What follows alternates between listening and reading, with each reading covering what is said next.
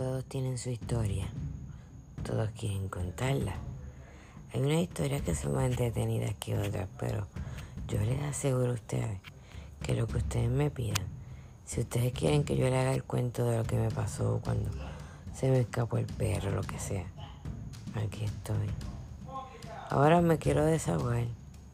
Quiero hablar de lo que me pasó y de lo que me está pasando. Me encuentro una solución en ustedes. Porque estoy segura que sí. ¿Quién no ha pasado por un amor no correspondido?